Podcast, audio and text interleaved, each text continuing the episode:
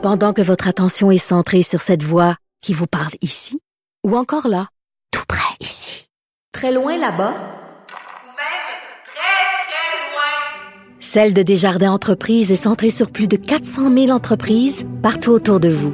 Depuis plus de 120 ans, nos équipes dédiées accompagnent les entrepreneurs d'ici à chaque étape pour qu'ils puissent rester centrés sur ce qui compte, la croissance de leur entreprise.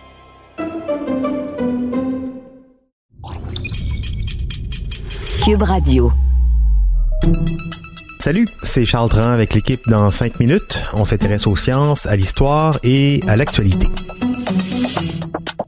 Aujourd'hui, on parle de reproduction. Peut-on euh, imaginer créer un embryon sans les spermatozoïdes d'un mâle et sans l'œuf d'une femelle?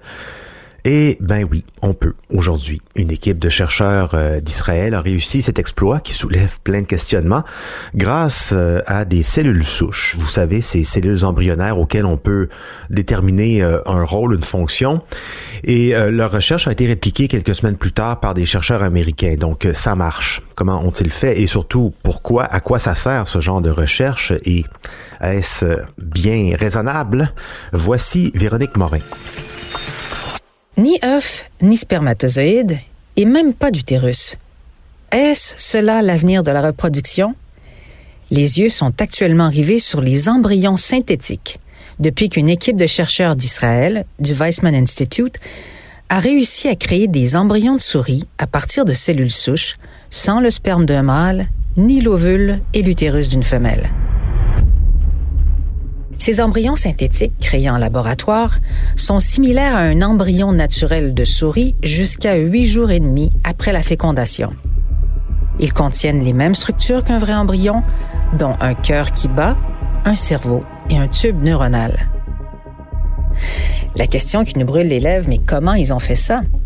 Mais d'abord et surtout, pourquoi? À court terme, ils disent qu'ils espèrent utiliser ces soi-disant embryoïdes pour mieux comprendre les premiers stades du développement du fœtus et étudier les mécanismes à l'origine des maladies. Comprendre les fausses couches, par exemple, les malformations embryonnaires aussi, sans avoir besoin d'animaux de laboratoire, ou en tout cas moins. Cet exploit pourrait également jeter les bases de la création d'embryons humains synthétiques. Ça nous rappelle Dolly, cette brebis rendue célèbre pour avoir été le premier mammifère cloné de l'histoire à partir d'un noyau de cellules en 1996. Eh bien, les embryons synthétiques sont une avancée aussi spectaculaire en recherche expérimentale que Dolly, la brebis clonée. Et une nouvelle recherche publiée dans Nature donne raison aux chercheurs israéliens qui, eux, avaient publié dans la revue Cell cette fois-ci, il s'agit d'un groupe du California Institute of Technology aux États-Unis, groupe qui a réussi le même exploit.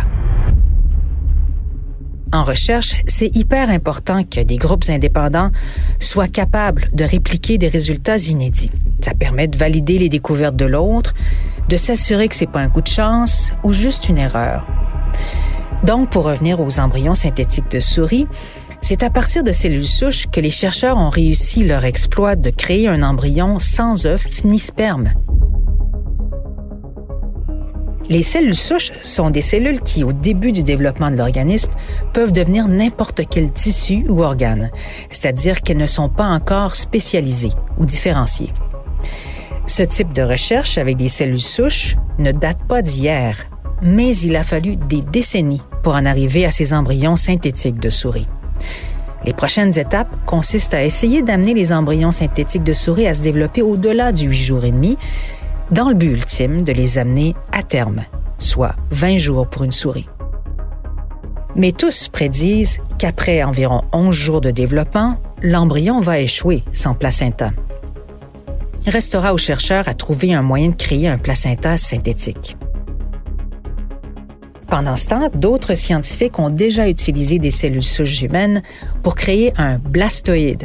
Ça, c'est une structure qui imite un préembryon qui peut servir d'alternative de recherche. Un tel travail est évidemment soumis à des préoccupations éthiques et encadré, en fait on l'espère, par des règles. Pendant des décennies, la règle des 14 jours sur la croissance des embryons humains en laboratoire a guidé les chercheurs, c'est-à-dire qu'après 14 jours, l'embryon humain doit être détruit.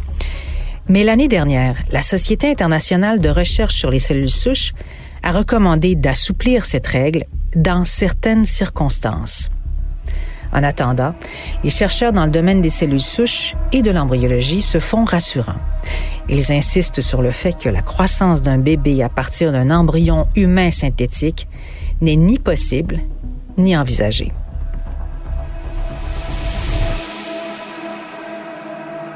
Ah, est-ce qu'on est rassuré?